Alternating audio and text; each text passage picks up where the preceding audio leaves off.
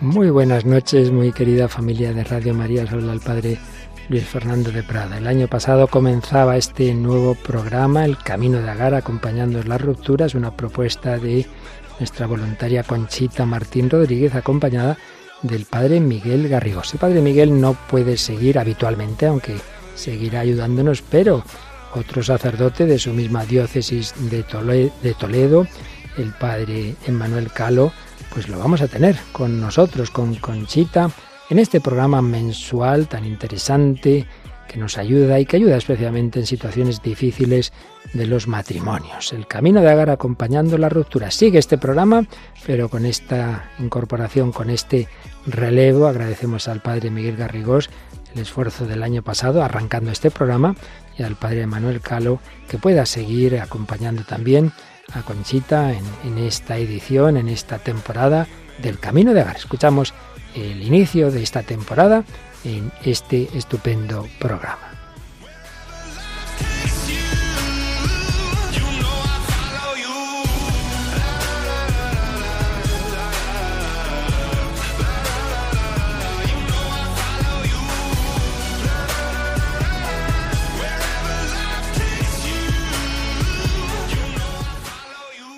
Muy buenas noches, queridos oyentes y amigos de Radio María.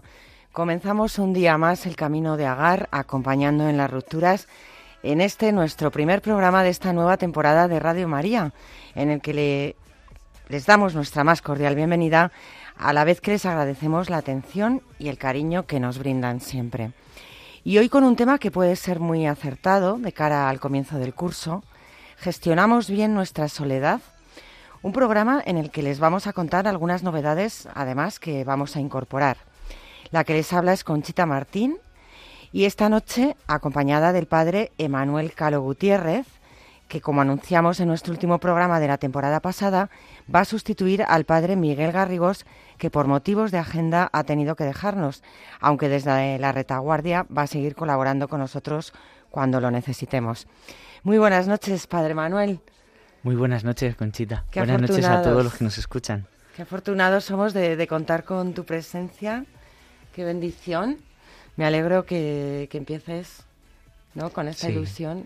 Sí, claro que sí, con mucha alegría y mucho entusiasmo poder compartir con vosotros pues este, este ratito ¿no? al mes, este acompañamiento en, en, en la ruptura y sobre todo, bueno, pues todo lo que sea ayudar, todo lo que sea acompañar, todo lo que sea hacer bien, pues para, para eso está el corazón del sacerdote, ¿no? Así que de manera que es en Radio María, pues la radio de la Virgen, mejor no hay mejor lugar. Efectivamente, qué bien.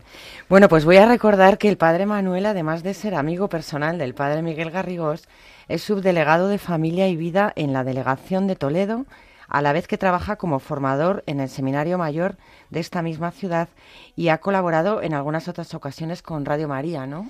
Sí, la verdad es que no es la primera vez que es la primera vez que vengo aquí al estudio, pero no es la primera vez que participo y, y y acompaño, bueno, realizo también alguna cosilla, ¿no? Porque en los años que he estado de sacerdote en la parroquia de Yepes teníamos el, el programa de protagonistas Los Jóvenes. Ah, lo teníamos una vez al mes y es verdad que lo lleva el padre Emilio, al que le damos saludos desde aquí, y, pero siempre pues le echaba una mano con, con la oración inicial o con algún una entrevista, ¿no? Incluso una vez me tocó llevar el programa a mí por, por enfermedad o por ausencia del padre Emilio, pero, pero siempre es un regalo volver a, volver a la radio de la Virgen y volver a acompañar, en este caso, pues a, personas ¿no? que, que han sufrido la, la ruptura en, en, su vida. Eh, en otro momento fueron los jóvenes, pues eh, da lo mismo quien esté al otro lado de la radio. Lo importante es estar de, de mano de la Virgen, pues ayudando y acompañando. Qué bien. Pues bueno, pues vamos, pues entonces, como ya es habitual nuestro, en nuestros programas, vamos a comenzar poniéndonos en oración y hoy vamos a encomendar muy especialmente a todos nuestros oyentes que por primera vez están inmersos en el proceso de una separación y que sufren la dificultad de enfrentarse a su nueva vida.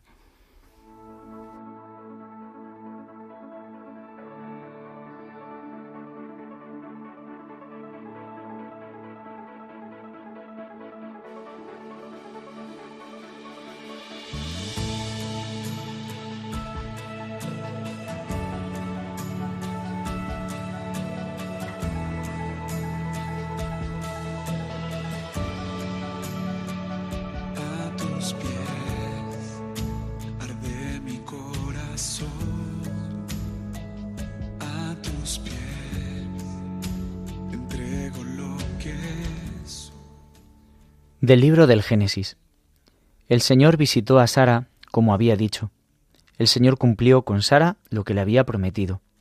Sara concibió y dio a Abraham un hijo en su vejez, en el plazo que Dios le había anunciado. Abraham llamó a Isaac, al hijo que le había nacido, el que le había dado Sara. Abraham circuncidó a su hijo Isaac al octavo día como lo había mandado Dios. Abraham tenía cien años cuando le nació su hijo Isaac. Sara dijo, Dios me hizo reír, todo el que lo oiga reirá conmigo. Y añadió, ¿quién le habría dicho a Abraham que Sara le iba a amamantar hijos? Pues le ha dado un hijo en su vejez. El chico creció y lo destetaron. Abraham dio un gran banquete el día que destetaron a Isaac. Al ver que el hijo de Agar, la egipcia, y de Abraham jugaban con Isaac, Sara dijo a Abraham, Expulsa a esa criada y a su hijo, pues no va a heredar el hijo de esa criada con mi hijo Isaac. Abraham se llevó un disgusto, pues era hijo suyo. Pero Dios dijo a Abraham, No te aflijas por el muchacho y la criada. Haz todo lo que dice Sara, porque será Isaac quien continúe tu descendencia. Pero también al hijo de la criada lo convertiré en un gran pueblo, pues es descendiente tuyo. Abraham madrugó, tomó pan y un odre de agua, lo cargó a hombros de Agar y la despidió con el muchacho. Ella marchó y fue, y fue vagando por el desierto de Berseba. Cuando se agotó el agua del odre, colocó al niño debajo de, una de unas mantas. Se apartó y se sentó a solas, a la distancia de un tiro de arco, diciendo, No puedo ver morir al niño. Se sentó aparte y alzando la voz rompió a llorar. Dios oyó la voz del niño, y el ángel de Dios llamó a Agar desde el cielo. Le dijo, ¿Qué te pasa, Agar? No temas, porque Dios ha oído la voz del chico, allí donde está. Levántate, Toma al niño y agárrale fuerte de la mano, porque haré que sea un pueblo grande. Dios le abrió los ojos y vio un pozo de agua. Ella fue, llenó el odre de agua y dio de beber al muchacho. Dios estaba con el muchacho, que creció, habitó en el desierto y se hizo un experto arquero.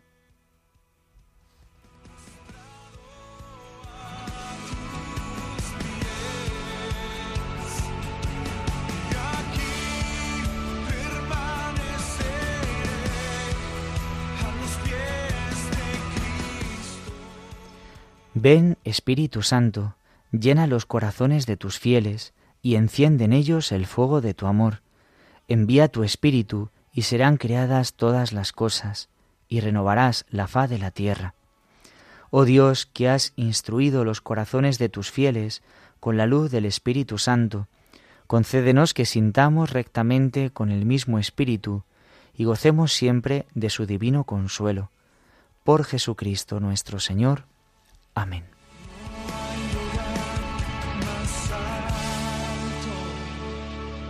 Más grande que estar a tus pies, que estar a tus pies. No hay lugar más alto, más grande.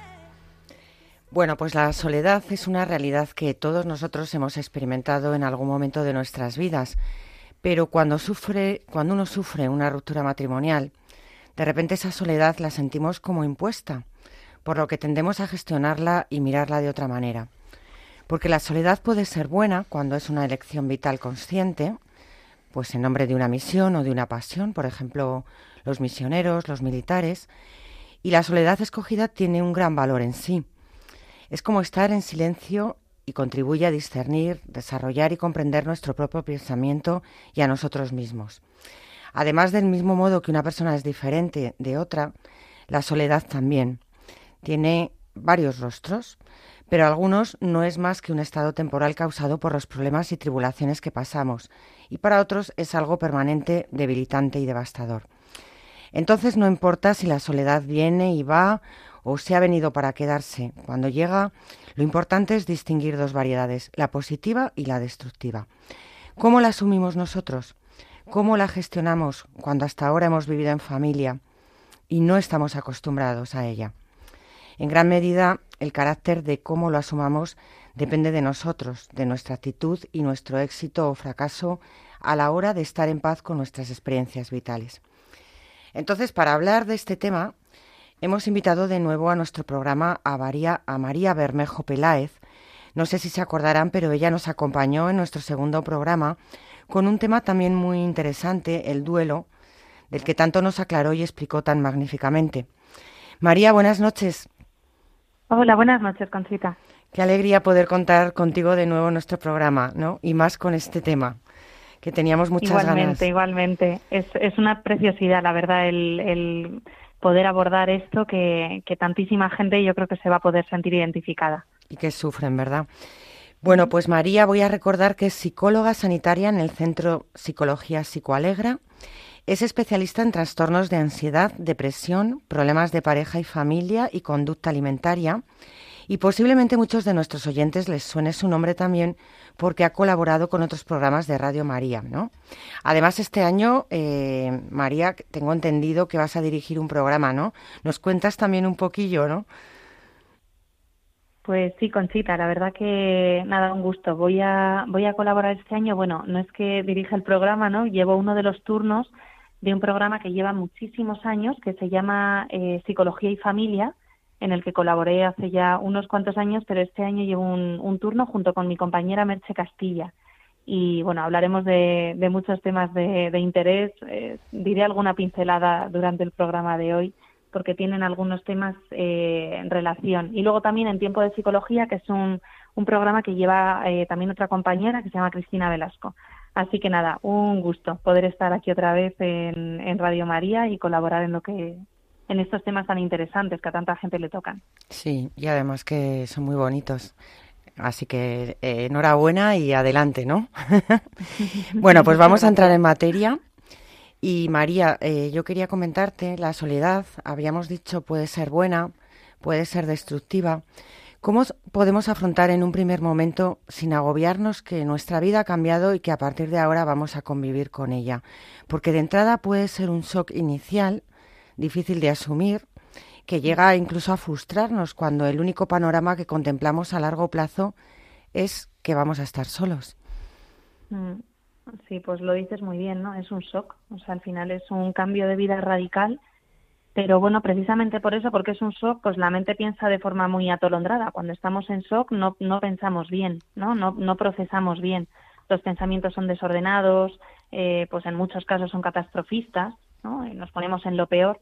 Entonces, eh, pues se mezclan pensamientos de lo que no me gusta del presente, de mi situación de ahora mismo, ¿no? De este cambio, con heridas del pasado, de qué ha pasado en todo este tiempo, eh, en qué he sufrido, se me mezcla también con miedos hacia el futuro, ¿no? Entonces, eh, las heridas del pasado y los miedos hacia el futuro, pues hacen que uno vea el futuro, pues como decías, dice, has dicho como que contemplábamos a largo plazo que íbamos a estar solos, ¿no? Hmm. Y, y, lo vemos de una forma angustiosa, ¿no? Desde, desde ese dolor. Entonces, mmm, yo planteé un planteamiento. A ver, cuando teníamos 18 años y no estábamos casados, eh, ¿pensabas que tu vida una, era un horror cuando tú tenías esa edad? Pues no, no, claramente no. ¿Por qué? Vale, lógicamente no estamos hablando de, de la misma situación, ¿no? No eh, teníamos otras expectativas, pero es verdad que no estabas casado, ¿no? Entonces, en ese presente de ese momento, con 18 años, 19, 20, me da igual, estabas eh, afectivamente igual de sola, ¿no? O sea, no tenías a lo mejor expectativas. Entonces, ¿qué es lo que cambia radicalmente? Aparte de todo lo vivido, las heridas, lo que cambia es el miedo. O sea, a, a día de hoy lo que tienes es muchísimo miedo. Entonces, ¿qué hace este miedo? Hace que pienses en el futuro una y otra vez con angustia, con angustia. Con 18 años vivías feliz, ¿no? Porque no, no pensabas que tuvieras un, no tenías al futuro. Hmm. y sin embargo lo desconocías igual que ahora. O sea, que, que no es que tuviéramos una bola de cristal en esa época y ah, sé que mi vida va a ser feliz. No, no tenías miedo. Hmm. Entonces, si ahora no sabes qué es lo que va a pasar el año que viene, ni mucho menos dentro de cinco años, ¿por qué vivir ya con ese miedo de voy a estar solo y qué es la soledad, ¿no? Que es- ese, ese es otro tema en el que hay que adentrarse, ¿no? Entonces, decías, ¿cómo, cómo podemos afrontar esto, ¿no? Que la vida, que nuestra vida ha cambiado así. Pues yo siempre invito a las personas que vienen a consulta a centrarse en el presente. O sea, claro que la vida ha cambiado, pero hay que intentar centrarse en el presente, intentando evitar, pues, enredarte en estos pensamientos que digo acerca del futuro, ¿no? Porque, a ver, luego también hay un peligro, que es la frase de voy a estar solo, voy a estar sola, es que es eh, aplastante, o sea, suena como una losa. Sí, está claro. Pero por otro Entonces- lado es humano, ¿no? Es Claro, es humano, es humano, pero es verdad que, que la palabra solo tiene una connotación horrible, o sea, no, no es eh, una palabra neutra, tiene una connotación muy, muy fea, ¿no? Que gracias a Dios no es representativa de, de lo que vivimos en nuestra sociedad, o sea, no vivimos en una cueva, no Mm. vivimos solos, aunque en casa estemos solos, aunque tú luego entres en, en tu casa y en ese momento, si estés solo, no vivimos solos, vivimos en relación, el ser humano es un ser relacional. ¿no? O sea, nos relacionamos con amigos, con familia, hijos, hermanos, eh, padres, el que tenga, vecinos, compañeros de trabajo, o sea, yo qué sé, gente de pilates, de la parroquia, o sea, que tenemos un entorno que mm, en el que la, la- la soledad es más un sentimiento que una realidad, ¿no? No vivimos en una cueva. Entonces, esto también es importante tener- tenerlo en mente eh, sí, puede ser la cuando clave. uno, en- claro, cuando uno se enreda en estos pensamientos, no es que esté solo, hombre, en mi casa ahora mismo estoy solo, pero yo no estoy solo, es como eh, un sentimiento muy profundo que es muy devastador y que hay que combatirlo. Y si no tienes entorno social, porque dices, mira, de todo este entorno que ha dicho María, no, no tengo a nadie, ¿no? no yo qué sé, mm, vivo lejos de mi familia, eh, no tengo una parroquia así a la que suela ir, no voy a ningún deporte, no hago ningún tipo de ocio, no trabajo, o sea, ya es difícil que no se dé ninguna de estas circunstancias, ¿no? Pero bueno, no tengo entorno social. Pues bueno, pues tienes una, una tarea preciosa por delante, ¿no? Que es descubrir qué personas eh, pueden paliar este sentimiento. Este sentimiento que aunque es real porque lo sientes, eh, la soledad es un sentimiento que sí estás sintiendo, no es que te lo estés inventando. La soledad como realidad tampoco es así, porque vives rodeado de personas. Habrá que salir a buscarlas. Claro. Y luego, bueno, ya independientemente ya de temas psicológicos, por supuestísimo que ya el padre eh, Manuel eh, puede, puede hablar eh, con más profundidad de esto seguro, pues que por supuesto en una vida de fe, eh, pues también puedes encontrarte en la soledad muy íntimamente con Jesucristo, ¿no? O sea que, que no es lo que querrías, que no es tu plan ideal, no es lo que tú habrías elegido cuando te casaste, pero, pero también se puede aprovechar para tener una relación mucho más cercana, ¿no? Mucho más cotidiana eh, con el Señor y así uno no se siente solo. O sea, que la, Claro. que la soledad es una palabra aplastante que hay que aprender a combatir desde todo, desde lo psicológico, social, lo espiritual y, y nada, eso puedo decirte. Bueno, es que ah, en ocasiones yo creo que llegamos a hundirnos de tal manera que nosotros mismos nos convencemos de, de esas actitudes irreales, ¿no? Pues Mm. mm, de rechazo de los demás, empezamos a aislarnos nosotros, a olvidarnos de reuniones familiares, de cumpleaños. No nos apetece, es verdad, muchas veces tu sentimiento es de que no te apetece asistir ni siquiera a citas con amigos y queremos y deseamos dejar todo. A ver, es normal, a una costa de hundirnos más, claro, muchas veces. Es una soledad destructiva en este caso, en la que únicamente el desánimo hace sus estragos. Pero entonces, María, ¿cómo podemos poner en marcha mecanismos de supresión de estos pensamientos, de estas emociones o patrones de comportamiento desagradables y de aislamiento a favor de otros, pues más enriquecedores, cuando estamos pasando esos momentos de desgana y depresión continua que podrían conducirnos además a una inestabilidad emocional y resignación muy negativas de cara incluso a remontar, ¿no? Sí, bueno, yo lo, lo primero que, que yo creo que es importante entender es que el cuerpo tiende a la comodidad, ¿no? Tendemos a una persona Claro. a la que yo quería mucho, que, que espero que esté en el cielo o de camino y muy cerquita, decía que tendimos, tendemos a la horizontalidad, ¿no? A, a- a estar tumbados. Entonces, mm, todo lo que sale de ahí es violentar al cuerpo. Normalmente cuando tenemos ganas, energía, ¿no? Cuando estamos motivados por algo, alegría, pues no necesitamos violentarnos demasiado. Pues mm, eh, te pones a hacer cosas, ¿no? Lo que toca hacer y ya está.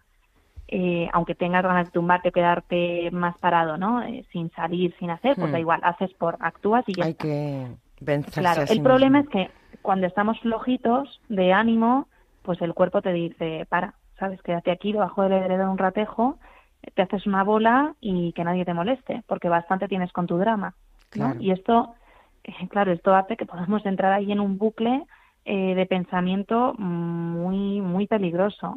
Porque decías en un momento de la pregunta, no sé exactamente cómo lo has dicho, pero mm, has dicho como un estado de ánimo depresivo o algo así. Sí, desgana, yo- es un momento como de Sí. depresión, de desgana continua, Eso. que a O sea, veces... también, también hay que como intentar diferenciar entre la tristeza, que es una emoción que tenemos todos y que después de un palo así, porque hay palos gordos en la vida, pues es normal sentir tristeza, y otra cosa es la depresión, que es un trastorno mental más grave, ¿no? Que es un estado en el que siempre estoy así, ¿no? Entonces, Claro, eh, tender a refugiarnos un poco en nosotros mismos cuando estamos tristones y no salir y tal, es natural, es natural esa tendencia ¿no? del sistema nervioso. sí, Pero que sea natural no significa que sea bueno. O sea, hay, hay unas sustancias en el cerebro eh, que se llaman neurotransmisores, hay muchos, seguro que eh, los oyentes han escuchado mil veces en, en la televisión, eh, serotonina, dopamina, noradrenalina, hay un montón ¿no? de neurotransmisores que cuando hacemos cosas agradables, digamos que se activan, ¿no? Se segregan, empieza a funcionar, eh, hace que, hacen que funcione bien el cerebro, ¿vale? Que pensemos bien, que percibamos bien, que interpretemos correctamente las situaciones, ¿no? Eh, de una forma fiel a la realidad, no, no haciendo interpretaciones eh, sesgadas, digamos así. Entonces, estos neurotransmisores son los que hacen que estemos equilibrados, ¿no? Que, que, Mm. que funcionemos bien. claro. Entonces, yo, yo se, me, se me ocurría un ejemplo que no sé si has visto, seguro que mm, casi todos lo hemos visto, la, la película de La vida es bella. Que es Claro, preciosa, bueno, durísima, fantástica. pero preciosa. Gran película. Sí, y tanto hay que aprender en ella, desde luego. Es una preciosidad. Entonces, en esa película, ¿no? Sobre lo, para el que no la haya visto, es en el loca- holocausto nazi, pues un, un sufrimiento muy gordo de un padre, ¿no? De cómo, mm, cómo afronta él eh, toda esta situación. No voy a hacer spoiler, el que no la haya visto, por favor, que la vea. Claro que sí.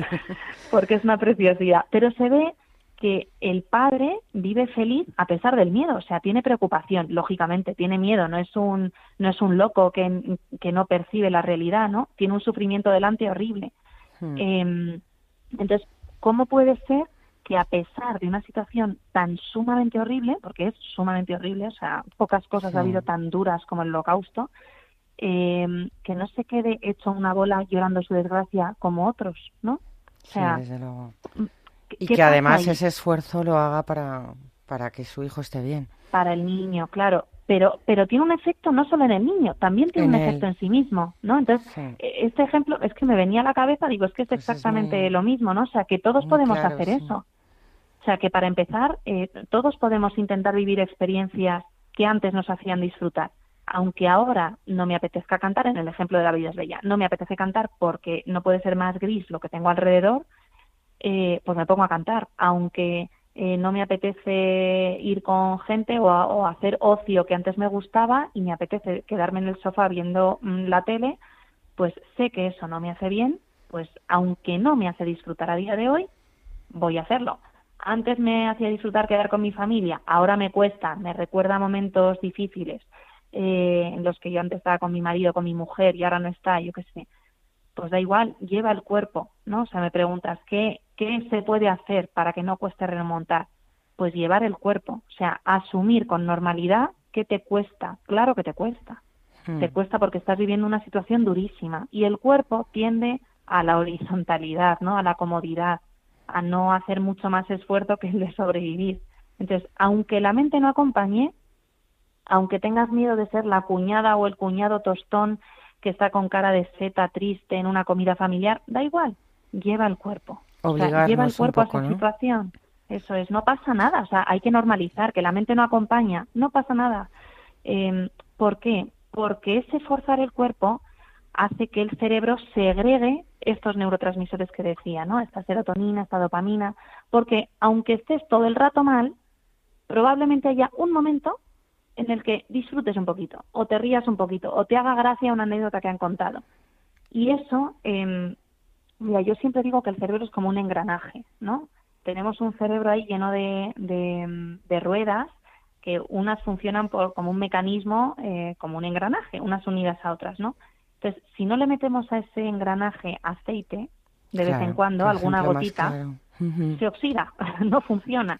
Entonces, esa quedada, mmm, yo qué sé, pues con unos compañeros de trabajo o con la familia o con quien sea, son gotitas de aceite, ¿no? Entonces, gotita a gotita, una gotita, una quedada, un día que voy con mis cuñados, otro día que me voy a Madrid Río a dar una vuelta, yo que sé, a donde sea, ¿no? Bueno, digo Madrid Río porque soy de Madrid, pero Sí, no, no, pero es verdad que obligarnos y eso mismo va autogenerando también más ganas de, salir. Eh, justo, justo, eso es, o sea, hacer como si, como si me apeteciera salir, como si me apeteciera quedar, aunque no me apetezca nada, porque se va echando como ese aceitito, digamos así, en el engranaje y llega un momento en el que poco a poco se vuelven a disfrutar como antes, ¿no? Vas recuperando como esas ganas de vivir, ¿no? Esa capacidad de disfrutar. Me parece súper súper bonito, ¿no? El ejemplo de engranaje, ¿no? Y, y sobre, sobre todo la distinción que has hecho entre el apetecer, ¿no? Y, y el necesitar en el fondo, mm. porque ahí entra en juego también cómo, cómo somos, cómo estamos configurados, engranados, podríamos decir, ¿no? Mm. Y, el apetecer es lo propio de, del gusto, del deseo, del estado de ánimo, ¿no? Y, y, el necesitar es lo propio como de, de, la voluntad, ¿no? Y como estamos hechos, tan bien hechos por el Señor, ¿no? Eh, pues necesitamos tirar de, de la voluntad, que además rige, ¿no? Rige nuestra vida, porque somos racionales, ¿no? Entonces me parece, me parece precioso ese, ese ejemplo, ¿no? Qué bonito. Mm, qué, importante además, ¿no? Pues y en este estado, María, un mecanismo de, de defensa muy habitual, que además puede ser compulsivo, es el deseo inmediato de salir con personas que no nos conocen. Por eso de que ah, no soy otra persona, ¿no? Y lo peor, además, iniciar una nueva relación por desesperación o necesidad, asociándonos con personas que nunca aprobaríamos en nuestras circunstancias, vamos. Y esto es una buena actitud porque es mi mejor momento para empezar a compartir mi vida con alguien, porque cuántas personas pasan horas en chats de, internet o navegando por páginas de citas adentrándose en relaciones superficiales, falsas o tóxicas, solo por tener a alguien cerca y que luego además desencadena muchas veces en una transformación de nuestros valores y principios nos hacen tomar conductas relajadas, meternos en una dinámica de la que luego además es muy difícil salir y por otro lado se echa por tierra muchísimas veces, sobre todo, el buen ejemplo que como padres dimos a nuestros hijos, es decir, que mm. interferimos en la vida de otras personas que nos rodean. Coméntame algo de esto porque hoy en día es muy habitual, por desgracia. Sí, sí, la verdad que sí. O sea, bueno, es un mecanismo de, de escape, ¿no? Del sufrimiento que tenemos delante. Eh, entonces, no sé, yo creo que lo importante es ser coherente en general, ¿eh? o sea, no, no solo en este caso particular, sino en la vida, eh, ser coherente con, con los valores propios, ¿no? O sea, por un lado sí, por dar ejemplo, como decías, pero, pero también yo creo que sobre todo porque cuando hacemos las cosas de forma incoherente con nosotros mismos nos rompemos. O sea, sentimos una infelicidad como muy profunda, ¿no? Muy eh, como que atenta contra nuestra esencia, ¿no? Digamos así, contra lo que somos. Hmm. Entonces, es verdad que, que hablando llanamente, ¿no? entre tú y yo, entre nosotros tres, que no nos oye nadie, nadie es verdad que, que da mucho subidón, ¿no? Eh, sentirse querido o sentir que eres atractivo, aunque no sea querido, porque dices, bueno, fulanito, que le acabo de conocer, no me quiere, no me conoce, así que entiendo que no me puede querer mucho, pero pero bueno, me siento mirado por el otro, me siento o admirado o, o atractivo, ¿no? Pues claro que da subidón. Hmm. Pero yo creo que hay que ver si la forma de relación que se está formando con esa persona es sana y o no. O, Porque a lo mejor vienes de heridas que están muy recientes y es muy normal que te enganches, ¿no? Porque cuando vienes muy dolido de algo, eh, pues el cerebro quiere sentir ese gustito, ¿no? Ese y, eso puede generar dependencia, tanto que se habla de, de las dependencias emocionales, ¿no? pues, en general yo creo que hay que buscar lo afín y lo coherente con los valores propios. Y bueno, a ver, claramente Internet no creo No que sea el mejor ambiente donde encontrarlo, ¿no? Desde luego. Y además eso Claro. enlazamos un poco con lo que decías también al principio, de qué bueno poder aprovechar también este momento para tener un crecimiento personal, eh, bueno, en nosotros mismos, pero desde luego en Dios, ¿no? Que a lo mejor es una oportunidad que nos está dando para que veamos otras cosas en nuestra vida, para que la cambiemos, ¿no? ¿Qué, qué dices tú, Emanuel? Sí, para conocernos, para escuchar también su voz, ¿no? Al final Dios tiene un plan providente sobre nosotros, ¿no? Y, y bueno, pues también hay que saber, ¿no? Que a través de- del silencio, de, de la soledad, ¿no? Pues también Dios Dios habla, ¿no? Eso que, que decían, ¿no? El lenguaje de Dios es el silencio, ¿no? Pues también una vida en soledad, ¿no? eh, en este tipo de situaciones, pues también es un tiempo propicio para, para el encuentro, como hemos dicho, pero, pero para el encuentro con, con el Señor, pues por supuesto que sí, ¿no? Y, como, y que a veces nos cuesta. importante esto es que esto que, que acaba de decir el, el padre Manuel que, que importantísimo es que esto de eh, se me venía ahora a la cabeza otro ejemplo yo es que soy doña ejemplos es que me viene- No, no, me no, viene- ya sabes que a nosotros no nos evitarlo. No, no, nos gustan los ejemplos porque además es la manera más gráfica de que entendamos las cosas, o sea que sí. Ayuda a pensar y a sí. integrar, ¿no? A integrar en la propia vida, ¿no? Entonces, eh, adelante, todos los que quieras. No, pero es que decías esto de agarrarse, ¿no? De, de, pues de agarrarse al Señor en, en, en la soledad, en todo esto, y me venía un poco a la mente, pues que es verdad que yo creo que en estas situaciones eh, de soledad está el riesgo de creer que te estás hundiendo y agarrarte a un flotador, ¿no? Como un salvavidas, que puede ser un cualquiera o una cualquiera persona que te hayas encontrado por internet o lo que sea, y, y que te enganches a ese flotador pensando que ahí te va la vida y no te das cuenta de que ese flotador está pinchado, ¿no? Entonces te vas hundiendo confiado en que te estás agarrando y, y te lleva a cosas muy insanas, ¿no? Por no mirar, Claro. pues justo esto que estás diciendo, ¿no? Eh, eh, padre, pues no mirar a, a lo que tienes que mirar, a donde te tienes que agarrar, ¿no? Que, que, que es una roca, no es un, un salvavidas medio pocho que se va Mm. hundiendo contigo, ¿no? Sí, ahí yo metería también incluso el tema de caer en, en las adicciones, ¿no? Mm. Eh, pues las cuales mm, solo intensifican el aislamiento. Y o gente que busca también unir- unirse a grupos turbios o sectas solo para Mm. no para no sentirse tan vacío.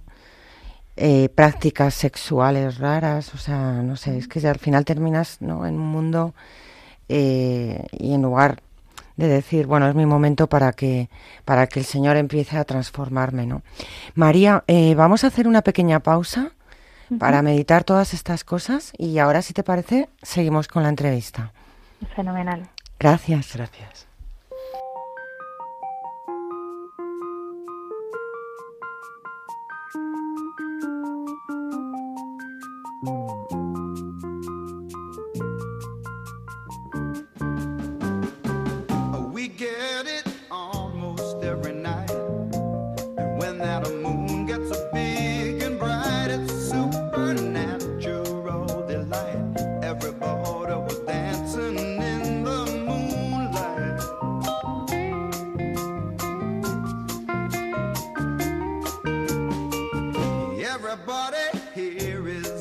outside.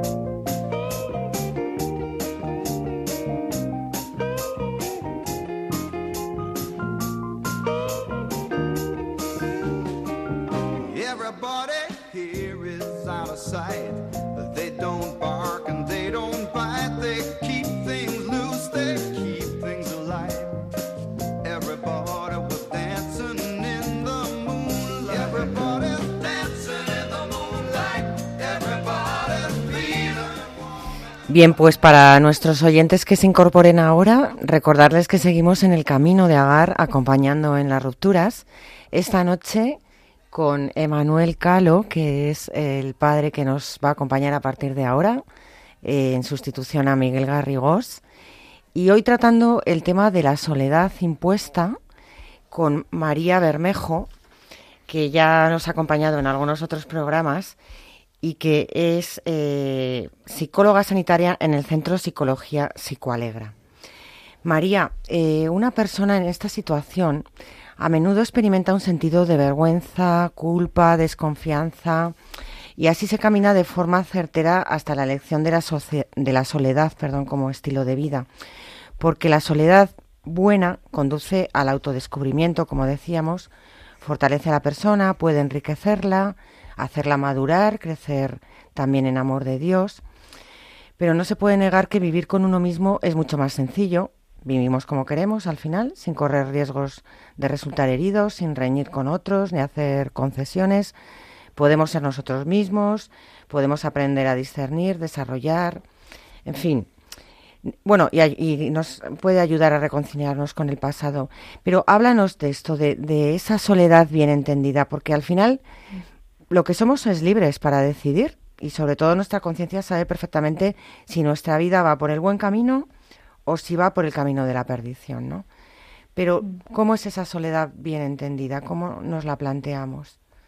Nos has dado muchos Ah, puntos, pero hay como sí, incidir yo, un poco yo creo más. que yo creo que hay que crecer en general, ¿no? Cualquier persona tiene que crecer en soledad o en compañía, pero tenemos que crecer, ¿no? Ir entonces, en compañía es verdad que se hace de una forma y sin compañía se hace de otra que es más autodidacta, ¿no? Es todo como un reto.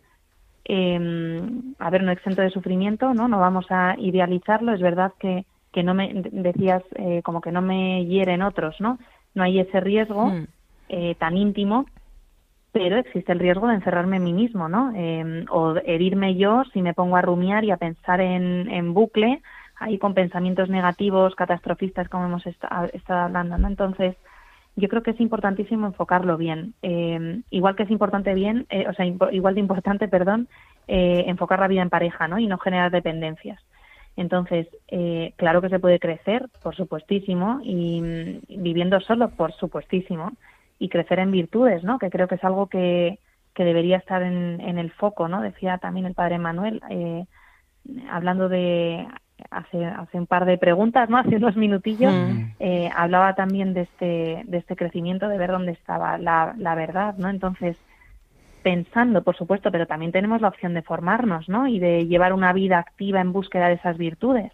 O sea, no sé, se me ocurre, hay tantísimo que leer, por, por ejemplo, en Radio María, tantísimos podcasts, ¿no? Que nos pueden nutrir tanto en lo espiritual como en tantísimos ámbitos de la vida, ¿no? O sea, que hay programas de teología, de crecimiento espiritual, de historia, psicología, ciencia. Pues hombre, también tenemos más tiempo para poder disfrutar de esto. Entonces, la vergüenza, la culpa, pues son cosas que hay que trabajar, ¿no? También habrá que ver si es algo que está relacionado con el pasado o a lo mejor es que no te está gustando el estilo, estilo de vida que estás desarrollando, a lo mejor es que te estás metiendo en pornografía continuamente porque estás muy insatisfecho, ¿no? Y el cerebro necesita gusto y disfrute. Entonces, démosle disfrute sano, bueno, ¿no? Bien encaminado, esto que decías de, de la conciencia, ¿no? O sea, vamos a darle al cerebro también eh, un disfrute que implique crecimiento, no, no que nos devaste, que nos rompa por dentro, ¿no? Como estos enganches a las compras, a las adicciones, a la pornografía, que, bueno, esto, por ejemplo, lo vamos a hablar en un programa de los de Ah, psicología mira. y familia, ¿no? Porque es que es, lo Sí. hablaremos, eh, no sé qué martes es, pero uno de los próximos martes lo hablaremos. Esto es como más de mujeres, ¿no? Como lo de, pues venga, pues como estoy sola me voy de compras. Claro, Perdona que ponga este ejemplo, pero... Sí, pero bueno, también hay Pero otro, o sea, también los hombres caen en otro tipo de compras o Mm. y, y mujeres y hombres en pornografía o en otro tipo o en juego, ¿no? Entonces También. hay que vivir la soledad como, pues hombre, dándonos a otros, ¿no? O sea, creo que esa Mm. es la, la, la raíz de ese bienestar, ¿no? De, esa felicidad, es, es buscar esas virtudes y ese crecimiento. Y ya que no te puedes dar a tu marido, a tu mujer o a tus hijos o tal, porque vives solo, pues busca darte a otros, ¿no? Hay mil opciones para experimentar, para experimentar esto y, y este disfrute, que si disfrutas y vives como de esa forma más plenamente, pues el, el cerebro no te pedirá engancharte a estas cosas chungas, ¿no? Que hemos estado hablando. Claro, estás mucho más distraído y enfocado, ¿no? Claro. Pero estas cosas entiendo que, bueno, muchas veces eh, solos no podemos, ¿no? También, o es mejor con ayuda, eh, ¿no? Ahí, o cómo lo ves tú. O hacerse fuerte y decir tiro para adelante y yo me programo cosas, o a veces necesitamos un pequeño empujón, ¿no? O, para o que- hay grupos, hay personas que, que a lo mejor vemos de nuestro entorno que también viven esta soledad y vemos que pueden ser un referente, ¿no? O sea, todos conocemos gente que vive bien la soledad y gente que vive mal la soledad. Ya, pues es- también tengamos cuidado, Mm. ¿no? con quién nos juntamos. sí, porque, ¿Qué consejos pues nos por- dan? Claro, porque podemos dar muchísimos frutos y tener una vida muy fructífera y muy bonita a pesar de ese, de, de ese estar solos que no tiene por qué implicar eh, sentirse solos, ¿no? Que es muy distinto, ¿no? Esto que Mm. decía antes de- del sentimiento de soledad. Mm. Sí. A veces una soledad malentendida, al final, eh, pues no dejamos de necesitar. O sea, realmente nosotros necesitamos, eh, como personas, la interacción social y una soledad malentendida, pues puede ser precisamente, eh, pues que no, incluso que, que- que nos alune, que nos anule partes del cerebro necesarios para esa interacción. O sea, al final, eh, sentirse socialmente conectado es más importante de lo que pensamos, ¿no? Mm. Contribuye también a la salud, a la felicidad humana, como cimiento, ¿no? Sí, sí. ¿Cómo lo ves? Sí, to- todo esto que decíamos antes, por ejemplo, de, de los neurotransmisores, hay muchísimos estudios, ¿no? Que, que avalan esto. O sea, que claro que somos seres sociales, entonces, eh, pues tenemos que, que elegir eh, con qué personas estamos. Eso tiene una repercusión en nuestro cerebro, eso tiene una repercusión eh, sobre nuestro entorno, ¿no? Nuestro estado de ánimo, todo, claro, que contribuye, por supuestísimo, a la salud, ahora que se habla tantísimo, gracias a Dios, desde la pandemia de la salud mental, Mm, eh, es pues es que es radical, es que es radical cuidar esto para, para ir bien encaminados, claro que sí. Efectivamente. O sea que yo, yo lo que veo es, eh, aquí lo importante es obligarnos, o sea, por resumir así un poco todo, obligarnos a, a, a- a forzar A eh, llevar el cuerpo. el salir, sí, y el, el relacionarnos, hacerlo bien enfocado, ¿no? Buscar incluso cosas, porque hay muchísimas. eh, siempre se puede hacer un voluntariado, eh, cultivar un poco más los lazos familiares, unirte a rutas por la ciudad, aprender idiomas, hacer deporte, ¿no? Y, pero claro, detrás de todo eso tiene que estar tu decisión. Si no, es imposible, ¿no? Entonces, eso. Sí, yo creo que es muy bonito el recorrido a lo largo de toda la entrevista, ¿no? Ese, eh, esa soledad como un tiempo para conocerse, ¿no? Primeramente, un tiempo también para, para saber relacionarse, ¿no? Y rodearse, ¿no? A través del entorno y, y un tiempo también para cultivarse, ¿no? Para cultivarse a través de, de un montón de, de actividades que nos ponen en relación y que también pues enriquecen en positivo, ¿no? Porque también has- en la entrevista han parecido pues eso, mm, cosas que nos van empobreciendo, cosas que nos van reduciendo, cosas que, que nos van anulando propiamente, ¿no? Que en el Mm. fondo ese yo creo que es el mayor miedo de la soledad, ¿no? El que, el que anule toda la, la persona y esa capacidad de relacionarse, ¿no? Y desde luego el apoyo de Dios, del Señor, Y luego, de nuestra por Madre la supuesto, Virgen, ese es el plus, ¿eh? Mm. Que el Señor no, Necesario. que el Señor puede regalar también ahí. y que a lo mejor pues también tenemos que entender esa soledad como que el Señor ahora quiere eso de nosotros y, y bueno, apoyarnos en Él para, Mm, para descubrir Sí. qué hay detrás, ¿no? Pues María, eh, muchísimas gracias. Cada vez me parece que hacemos entrevistas más cortas porque tenemos el tiempo muy justo, pero desde luego lo que nos has dicho es importantísimo. Te agradecemos mucho eh, que nos hayas atendido a pesar de tus compromisos en este Nada, tema tan placer, importante. Desde luego nosotros también conectaremos con ese programa tan, tan bueno de, eh, que vais a poner en marcha y os deseamos todo, todo el ánimo y, y que vaya muy bien. Así Muchas que gracias. Bueno, y enhorabuena, Emmanuel, por incorporarte a, a este precioso programa. Sí, un reto nuevo eh, que el Señor pone aquí y de la mano de la Virgen, pues es que mm, no hay mejor, no hay mejor manera, ¿no?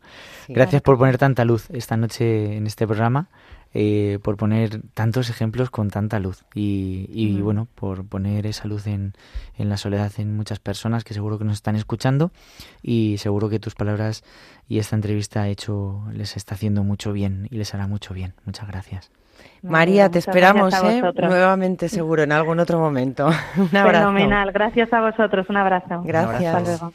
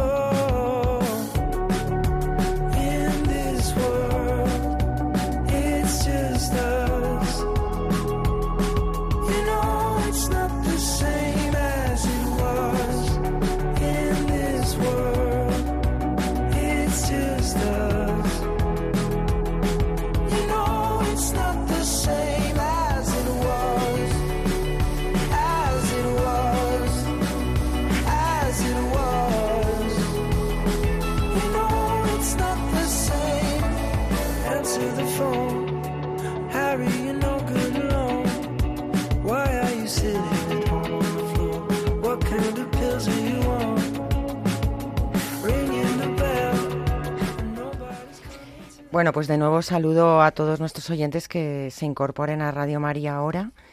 Eh, bueno, pues que sepan que están en el camino de Agar, acompañando las rupturas con el padre Emanuel Calo y Conchita Martín.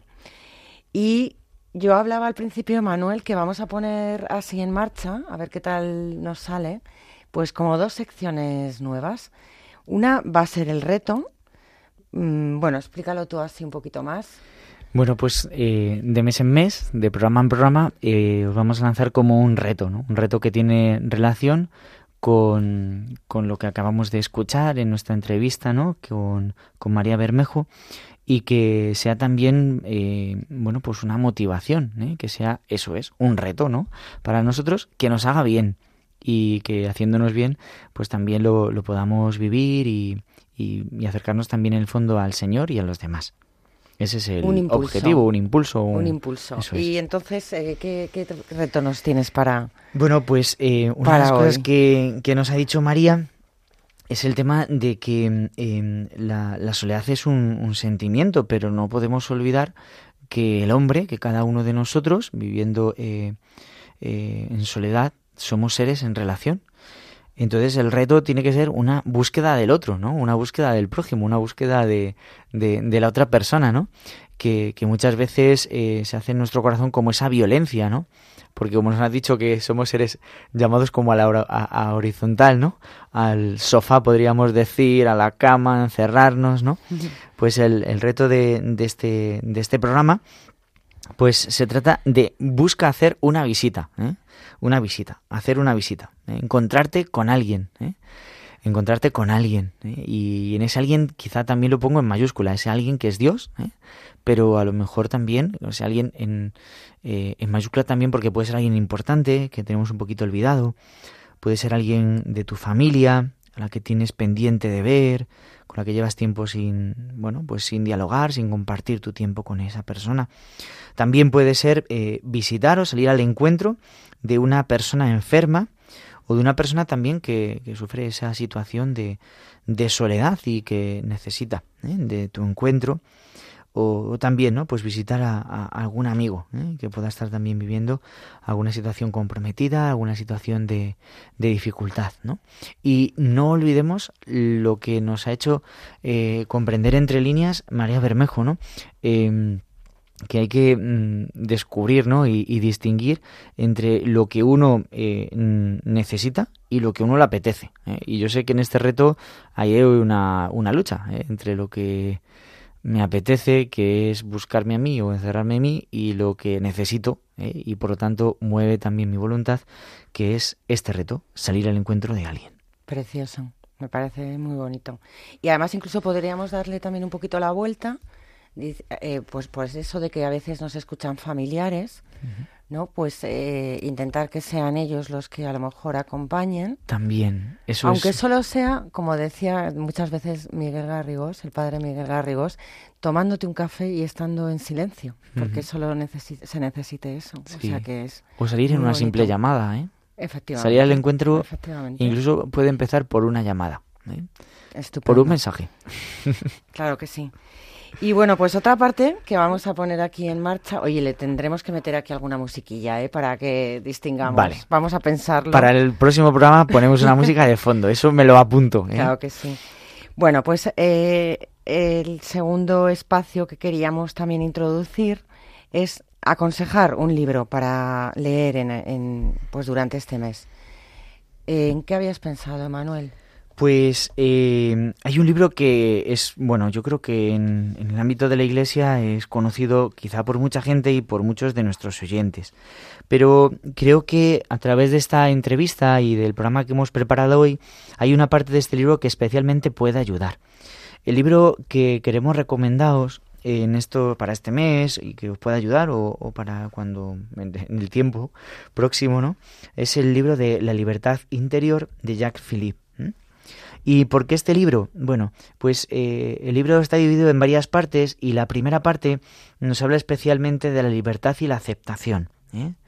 Una de las mm, primeras consecuencias que quizá puede traer la soledad ¿eh? y que se han apuntado también en, en este programa es que a veces como que mm, no nos aceptamos del todo, ¿eh? porque no nos conocemos bien o porque tenemos nuestros miedos que salen, ¿no? Entonces este libro creo que puede ayudar, ¿no?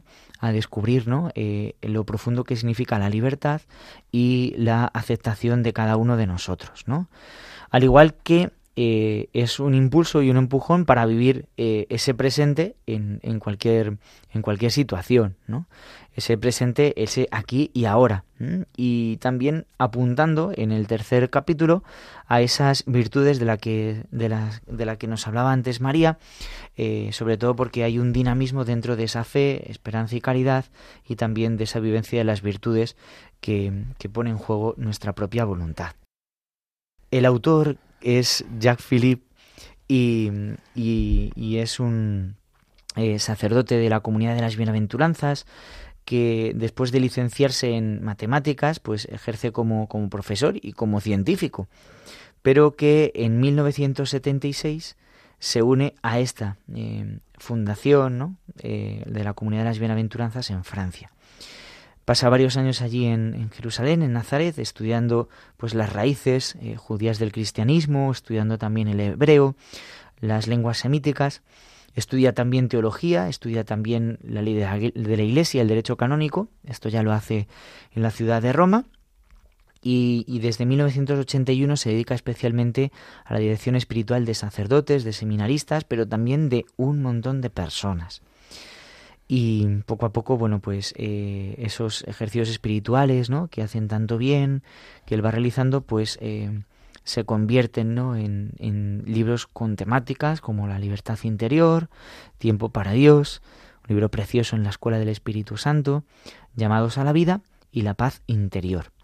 Alguno de ellos quizá también volvamos a él, pero, pero bueno, eh, es un autor muy, muy prolífero en sus ejercicios espirituales, su atención espiritual y, y bueno, y también, como hemos visto en estos libros, que, que puede ser, servir de mucha ayuda y que puede iluminar eh, mucha situación de, de soledad por el camino de la, del conocimiento, de la aceptación y por supuesto no lo dudemos que estos libros nos llevan a Dios y nos hablan de Dios.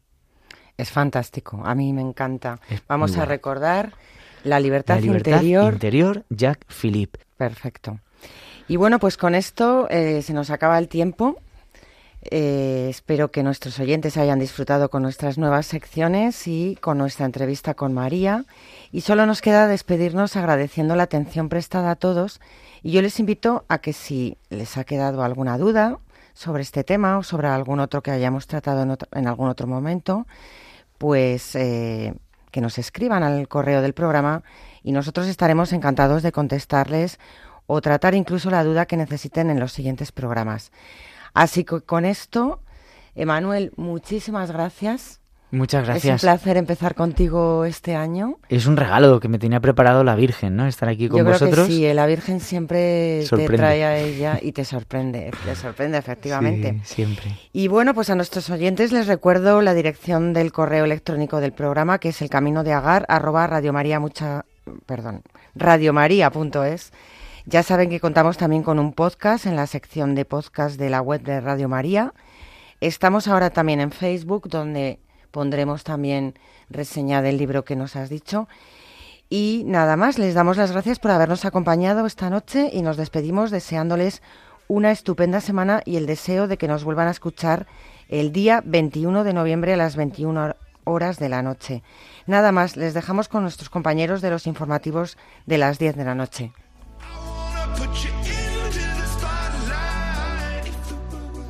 El camino de Agar.